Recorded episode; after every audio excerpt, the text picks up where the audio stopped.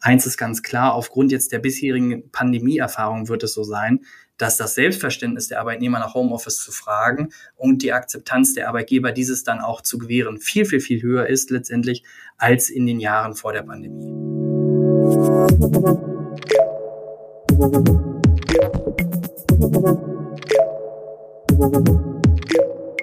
Hallo und herzlich willkommen zu der fünften Folge des Ebener Stolz Mittelstandstalks. Mein Name ist Julia Schmidt, ich bin Redakteurin bei FAZ Business Media. In diesem Podcast beschäftigen wir uns ja mit Themen, die mittelständische Unternehmen bewegen. Und heute wollen wir darüber sprechen, wie und vor allem wo wir nach der Corona-Krise arbeiten werden. Ich weiß nicht, wie es Ihnen geht, aber ich finde es schon beeindruckend, wie stark und vor allem wie schnell sich die Arbeit durch Corona verändert hat. Früher ist man quasi täglich auf die Arbeit gefahren. Homeoffice war ganz klar die Ausnahme. Vielleicht ein nettes äh, Goodie des Arbeitgebers, aber für die meisten von uns sicher nicht die Regel. Und äh, jetzt scheint zumindest ein hybrides Modell das New Normal zu werden. Nur das Problem ist so rasant, also quasi von einem Tag auf den anderen, wie diese Umstellung passiert ist, da kommt das Arbeitsrecht absolut nicht mit. Und genau darüber wollen wir heute reden. Wie genau kann die Arbeitswelt nach Corona aussehen und welche rechtlichen Probleme bringt das mit? Was müssen Chefs jetzt wissen? Darüber spreche ich jetzt mit Dr. Sebastian Ritz. Er ist Rechtsanwalt, Fachanwalt für Arbeitsrecht und Partner bei Ebner Stolz in Köln. Herr Ritz, schön, dass Sie bei unserem Podcast mit dabei sind. Ja, Frau Schmidt, hallo, äh, einen schönen guten Tag und ganz herzlichen Dank, dass ich heute hier das erste Mal an einer solchen Podcast-Aufnahme teilnehmen darf. Ja, bevor wir jetzt darüber sprechen, äh, was Sie von anderen Unternehmen so alles hören, würde ich gerne etwas mehr über Ihre persönlichen Erfahrungen reden. Also, wie lief es denn bei Ihnen? Ich meine jetzt äh, bei Ebner Stolz ganz konkret. Wie hat äh, die Verlegung der Büroarbeit ins Homeoffice so mitten in der Pandemie bei Ihnen geklappt? Ja, bei uns in Köln, ähm, bei Ebner Stolz, hier haben wir ungefähr etwas über 300 Mitarbeiter ähm, am Standort, funktionierte das Ganze diszipliniert und geordnet. Wie soll es anders sein? Nein, wir hatten natürlich ähm, etwas Vorlaufzeit, weil ja die Auswirkungen der Pandemie ähm, im Wesentlichen dann Anfang März 2020 absehbar waren und wir wussten einigermaßen, was uns erwartet. Und wir haben ja das Glück, in der Beratung tätig zu sein und zum Beispiel nicht ein produzierendes Gewerbe zu sein. Das heißt, bei uns kam es darauf an, dass wir die operative Arbeitsfähigkeit aller Funktionen unbedingt aufrechterhalten wollten, was erstmal voraussetzte, dass diese dann letztendlich auch IT-technisch ausgestattet war und haben dann angefangen, die Funktion nach und nach sozusagen aus dem Büro ins Homeoffice überzuleiten, wobei das Motto galt Sekretariate und Partner zuletzt. Und äh, wie fanden Sie es persönlich? Also wie haben Sie zum Beispiel Zusammenarbeit mit Ihren Kollegen empfunden oder auch mit den Kunden? Also ich persönlich ähm, bin Vater von drei Kindern und ähm, habe die Zeit deswegen als ähm, sehr ambivalent empfunden.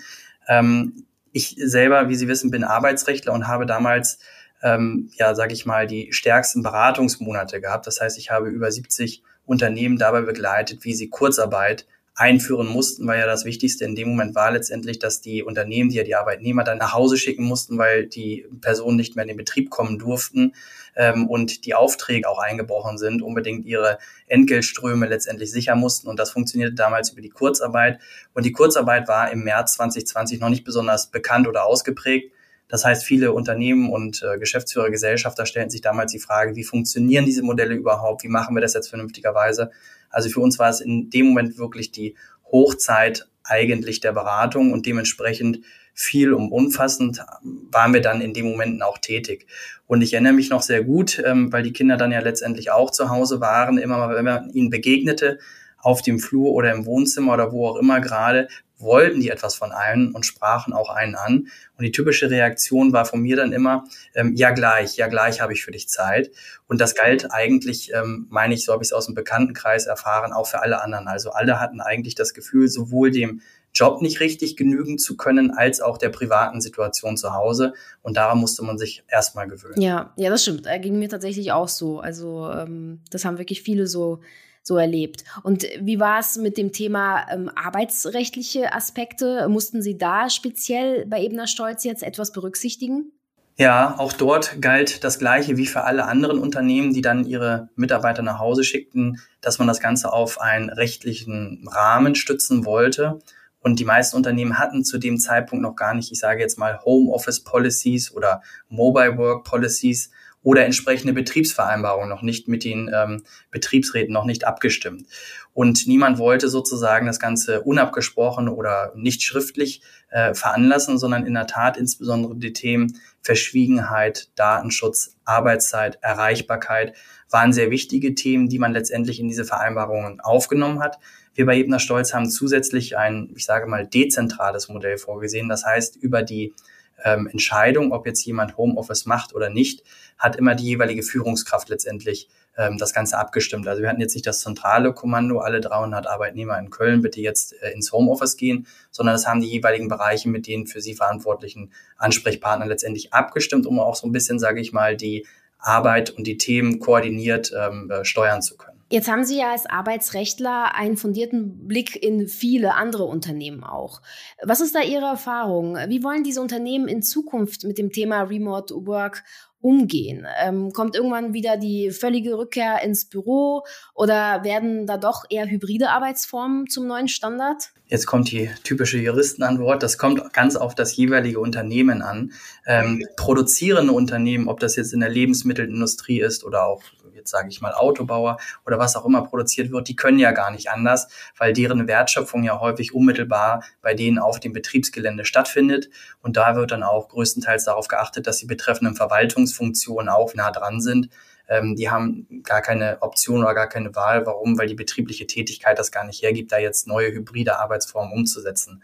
Alle anderen, die dann insoweit ähm, in einem Büro oder Bürotätigkeiten überwiegend ausüben, da muss man sagen, verändert sich doch extrem viel. Ähm, wir beraten Unternehmen unterschiedlichster Größe, davon auch zum Teil sehr moderne Unternehmen, also Startups, aber auch Unternehmen mit ähm, Arbeitnehmerzahlen von kurz vor 2000 ähm, Personen oder Beschäftigten letztendlich. Und die sind wirklich ähm, sehr darauf ähm, fokussiert, jetzt hier diese Änderungen, ähm, die die Arbeitnehmer letztendlich auch wünschen, in die Realität umzusetzen, weil das ist zu erkennen, dass so ein bisschen ähm, die Erwartungshaltung der Arbeitnehmer an den modernen Arbeitgeber diejenige ist, dass man mobiles Arbeiten oder die Arbeit von zu Hause letztendlich ermöglicht. Und dann, was heißt streitet? Nein, man diskutiert eigentlich nur über den Umfang. Also der Arbeitgeber oder die Arbeitgeber, die wir beraten, sind durchaus bereit, ähm, zwei Tage die Woche Homeoffice oder mobiles Arbeiten zuzugestehen.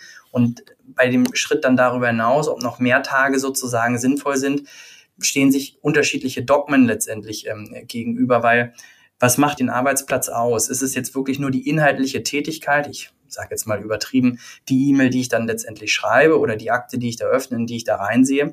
Oder ist der Arbeitsplatz auch das Umfeld, also die Personen, die mit mir letztendlich hier zusammenarbeiten?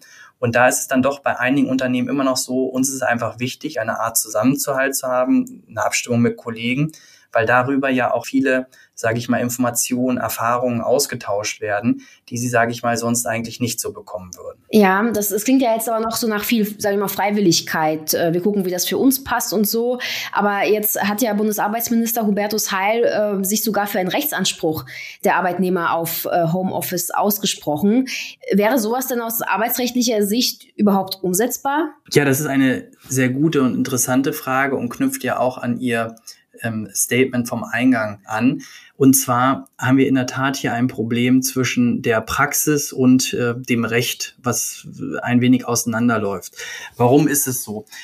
Der Gesetzgeber versucht ja letztendlich über Gesetze generell abstrakte Regelungen zu verfassen, die dann letztendlich immer im jeweiligen konkreten Einzelfall für die Arbeitnehmer, Betriebe, Unternehmen weiterhelfen sollen. Wir hatten das Ganze schon ein Gesetz zum Thema Homeoffice, da ausgeprägt aus Infektionsschutzgesichtspunkten als Homeoffice-Pflicht, wo die Arbeitnehmer letztendlich auch verpflichtet waren, diese, dieses Angebot, das der Arbeitgeber ihnen zu unterbreitet hatte, hatte ähm, auch wirklich anzunehmen, äh, soweit die betriebliche Tätigkeit das hergab und der betreffende Arbeitnehmer auch keine Gründe einwenden konnte oder musste ihn daran hinderten, von zu Hause aus adäquat tätig zu sein. Das Ganze jetzt in ein Gesetz zu verfassen, wo man generell einen Anspruch auf Homeoffice gewährt, kann ich mir nicht so richtig vorstellen, dass der Gesetzgeber sich diesen Ruck geben wird. Warum nicht?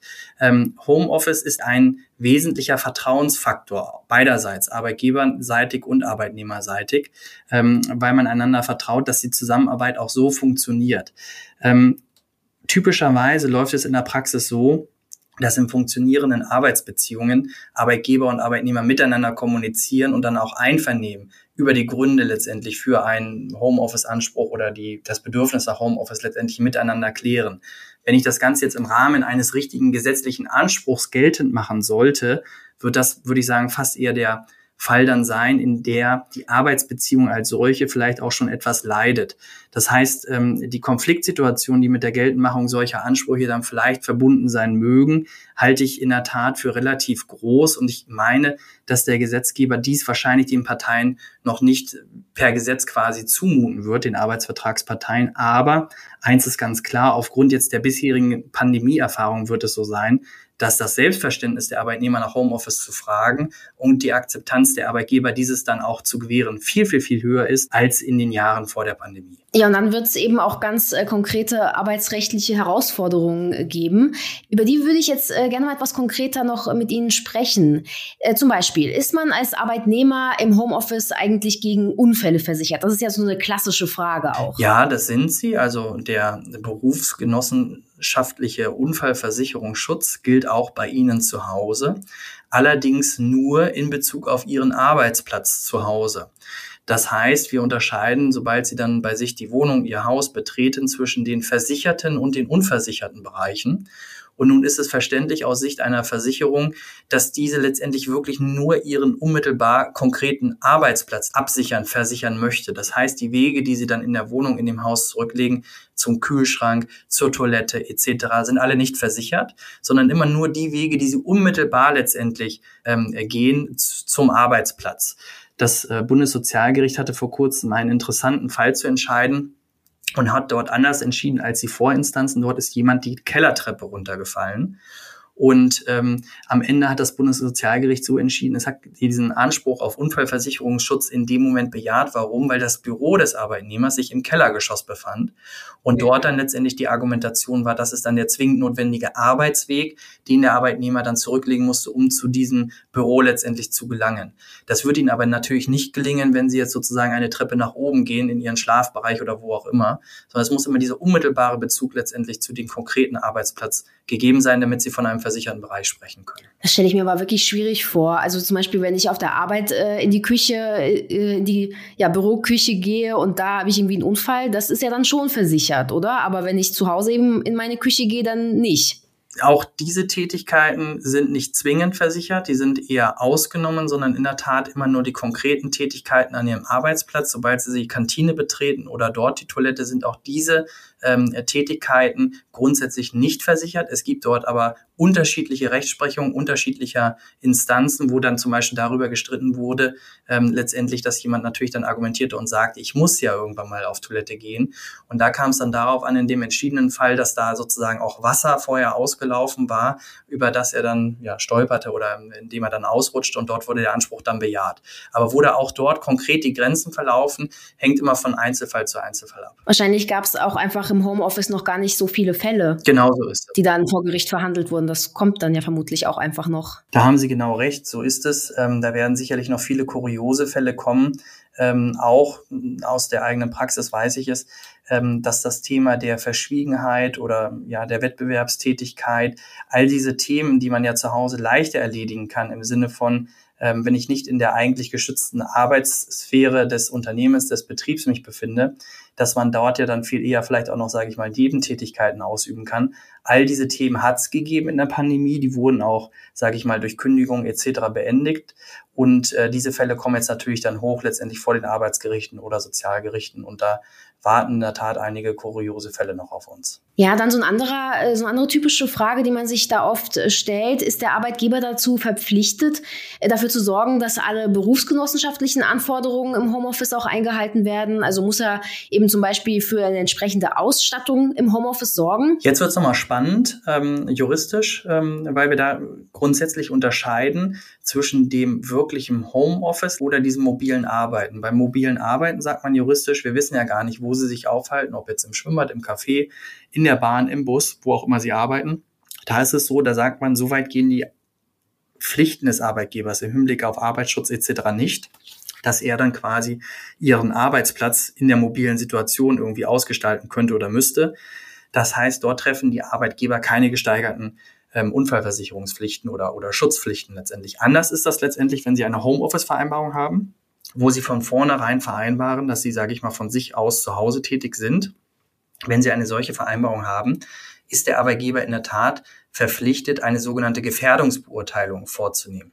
Das heißt, er muss sich in der Praxis erfolgt es so, beschreiben lassen durch Fragebogen von Ihnen letztendlich, wie ist die konkrete Arbeitssituation, die Sie dort vorfinden und müsste Sie dann beispielsweise über Gefahren unterweisen. Also zum Beispiel jetzt irgendwelche Kabel auf dem Weg da zu ihrem Arbeitsplatz äh, stünden. Des Weiteren sind gewisse Anforderungen an die Bildschirmqualität zu setzen. Das gleiche gilt für die Maus, die ergonomisch sein muss, genauso wie der Stuhl, der ergonomisch sein muss.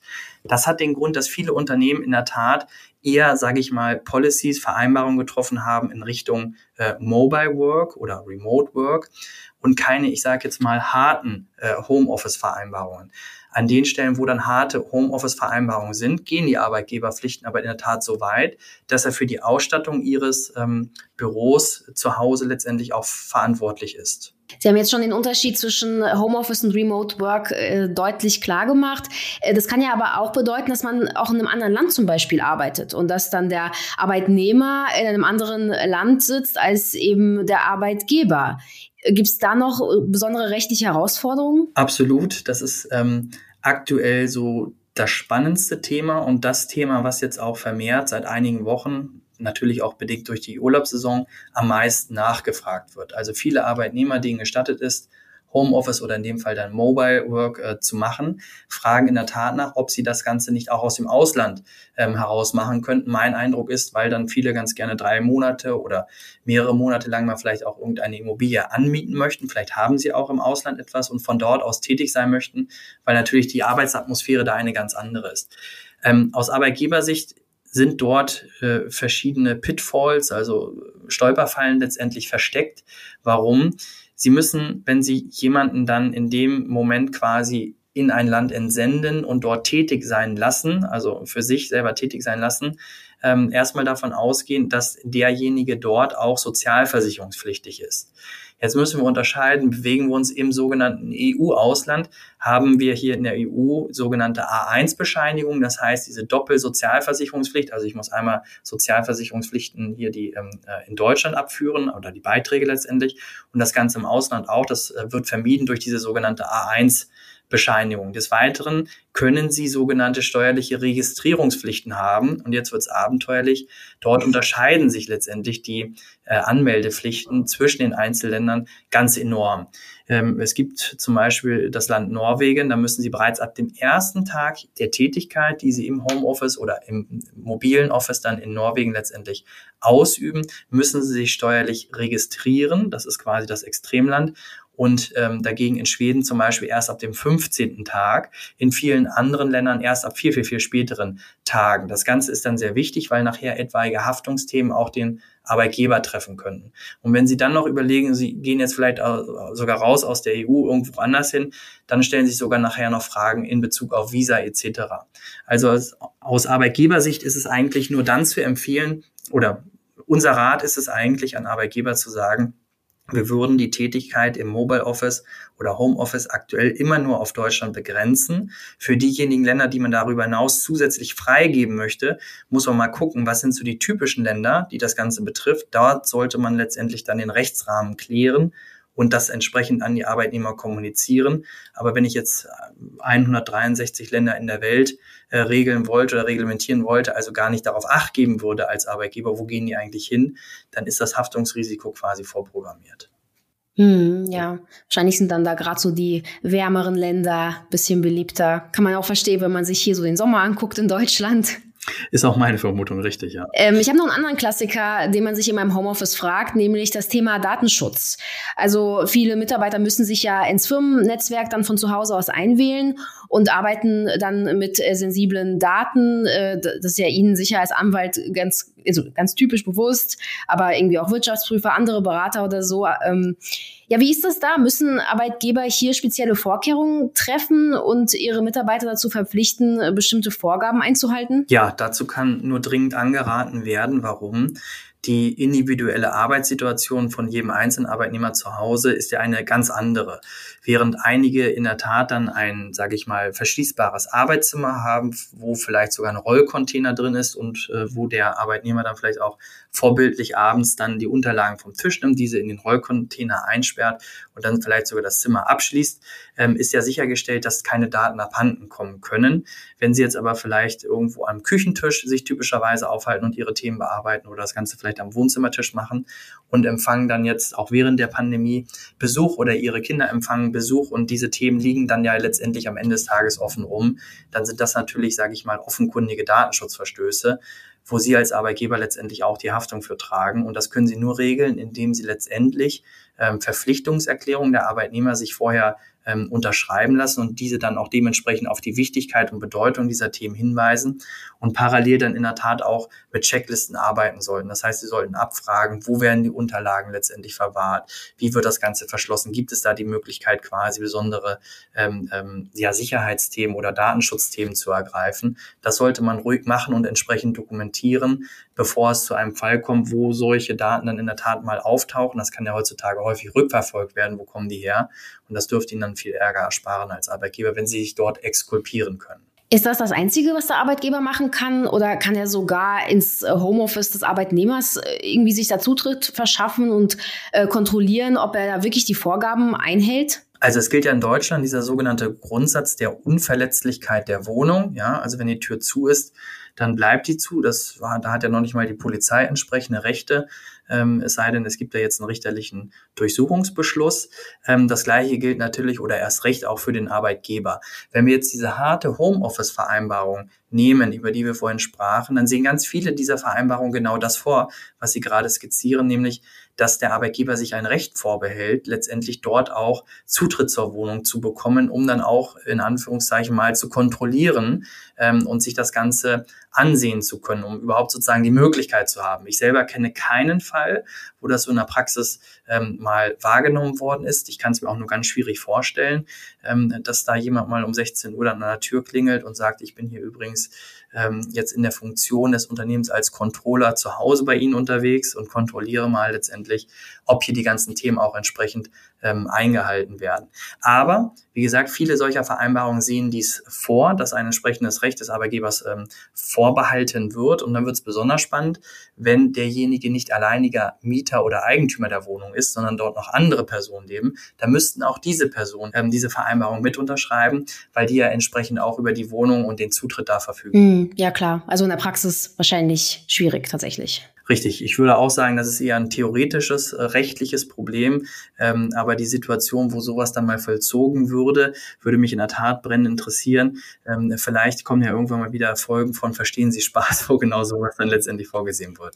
Ja, wie gesagt, wir haben ja auch einfach noch nicht so viele Fälle äh, von Homeoffice jetzt erlebt, wo es irgendwelche arbeitsrechtlichen Probleme wirklich mal vor Gericht gab. Also nicht unwahrscheinlich, dass irgendwann doch mal sowas kommt. Richtig, wenn Sie die Presse verfolgen, dann sind ja die Themen oder die Konfliktherde im Moment wirklich andere. Das geht häufig um das Tragen von Mund-Nasenschutz oder diese Impfthemen letztendlich, also alles bezogen auf die Pandemie. Soweit man aber das im Moment verfolgt oder auch im privaten Bekanntenkreis, funktioniert die Arbeit aus dem Homeoffice letztendlich sehr gut, weil letztendlich alle das ähm, ja wollen, dass es irgendwie mit den Tätigkeiten vernünftig weitergeht. Und mein Eindruck ist auch viele ähm, ja, die Belegschaften letztendlich happy darüber sind, die Möglichkeit zu haben, jetzt so ein bisschen Work-Life-Balance besser auszuüben. Ja. Jetzt haben wir viel über Arbeitsrecht konkret gesprochen, aber das wird natürlich nicht der einzige Punkt sein, der darüber entscheidet, wie die Unternehmen und ihre Mitarbeiter die Arbeit nach Corona gestalten werden. Daher würde ich zum Schluss ganz gerne nochmal über softe Faktoren sprechen. Also wenn ich äh, von zu Hause aus arbeiten kann, ich sitze allein in meinen eigenen vier Wänden, bin vielleicht gar nicht mehr oder noch zwei oder höchstens drei Tage im Büro. Welche Rolle spielt dann überhaupt noch die Kultur eines Unternehmens? Also kann es dann passieren, ähm, dass die Unternehmenskultur äh, verwässert wird und der Arbeitgeber dann einfach beliebig wird sogar? Ja, also ähm, das sehe ich ganz klar so, ähm, Frau Schmidt. Warum? Wie gesagt, was zeichnet einen Arbeitgeber aus? Ähm, jeder Arbeitgeber hat einen anderen Namen, hat ein anderes äh, Markenlogo und definiert sich vielleicht in Abgrenzung zu den Wettbewerbern anders. Aber am Ende des Tages, meine ich, sind es in der Tat die Menschen.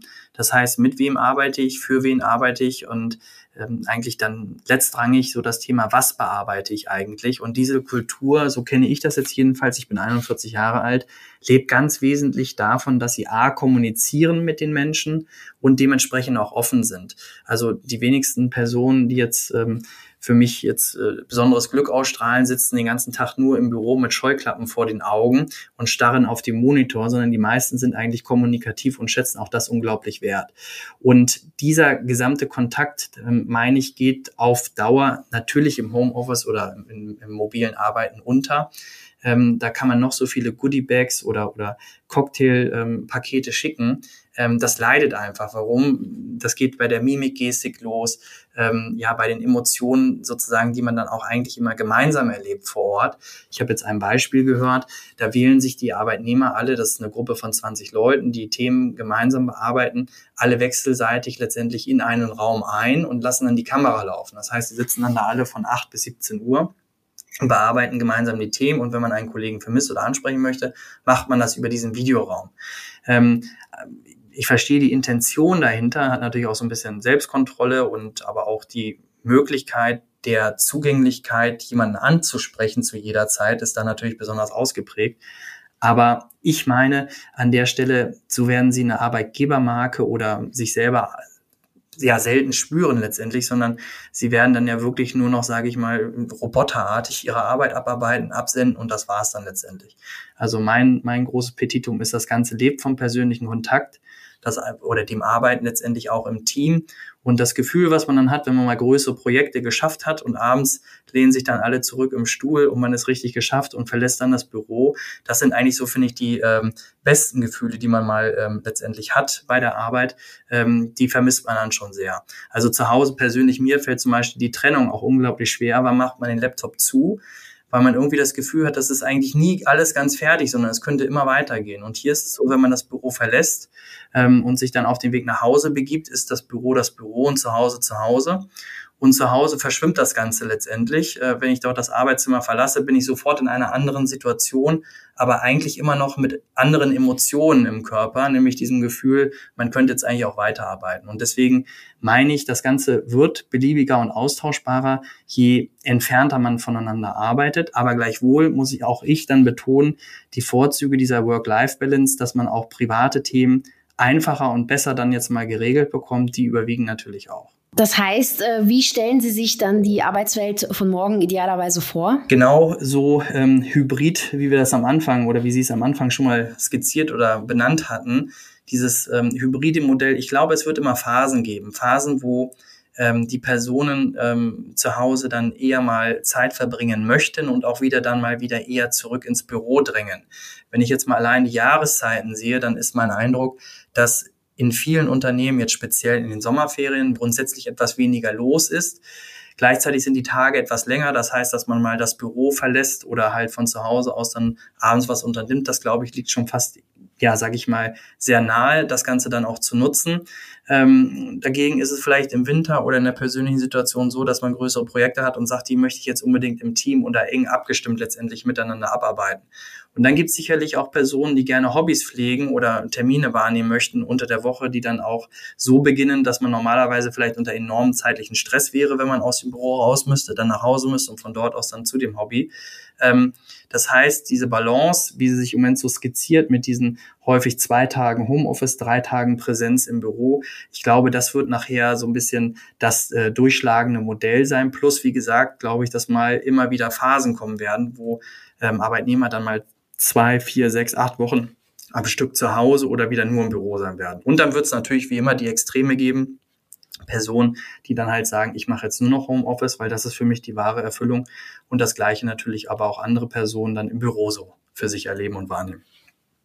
Wobei ich mich frage, ob die, die sagen, ich mache nur noch Homeoffice, ob das dann wirklich mit dem Arbeitgeber klappt, weiß ich auch nicht. Ja, ähm, aber jetzt kennen Sie ja auch die Startup-Kultur und ähm, wenn Sie da überlegen, wie Sie letztendlich äh, Programmierer gewinnen oder für spezielle Projekte gewinnen. Ich selber habe ähm, zwei, drei Unternehmen im Bereich der Softwareentwicklung, wo dann die Personen auch in der Tat über die Welt verteilt sitzen. Die, äh, glaube ich, kennen das gar nicht anders, als, ähm, sage ich mal, irgendwo ähm, an einem Laptop zu sitzen und zu programmieren.